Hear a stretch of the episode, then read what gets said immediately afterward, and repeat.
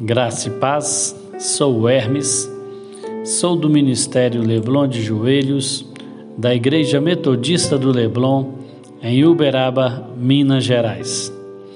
Vou compartilhar com você a leitura da Bíblia no livro de Filipenses, capítulo 2, versículo 9, para a sua meditação. Logo, estarei orando por você. Nada façais por contenda ou por vanglória, mas por humildade.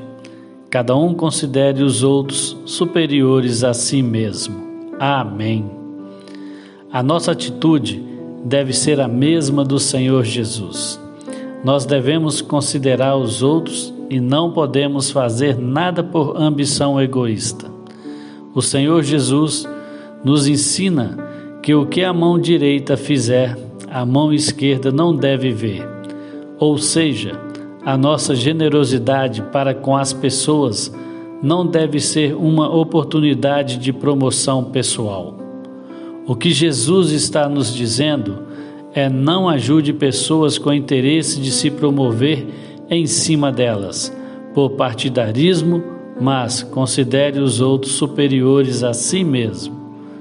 O problema do egoísmo brasileiro é notável, pois, enquanto outras nações, quando em situações catastróficas, todos se ajudam.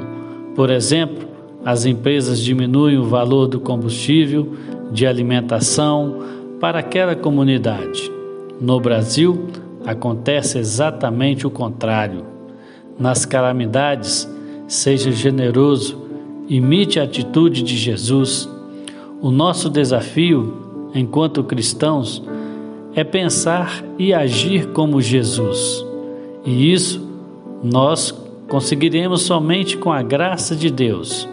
E que aqui, eu e você somos anulados, não importa qual é o nosso jeito, ou o que importa é o propósito do Espírito e nos molda a imagem e semelhança do Senhor Jesus, pensando e agindo como Ele.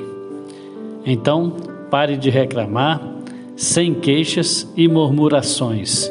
Abençoe, libere palavras de bênção, pois essa é a atitude de Jesus Cristo. Feche seus olhos. Vamos orar. Senhor meu Deus e meu Pai, a tua palavra diz que em teu nome devemos ser abençoadores.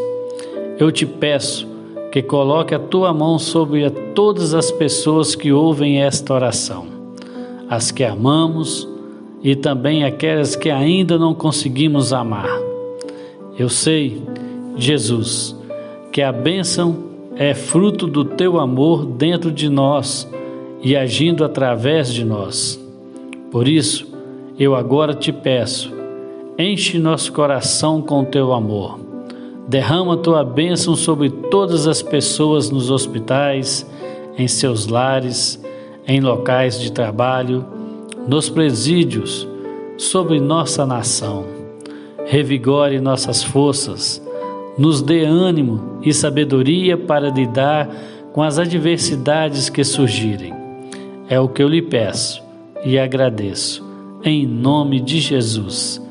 Amém e graças a Deus. Que você tenha um domingo abençoado e que o Espírito Santo de Deus esteja com você, onde você estiver. Deus lhe abençoe.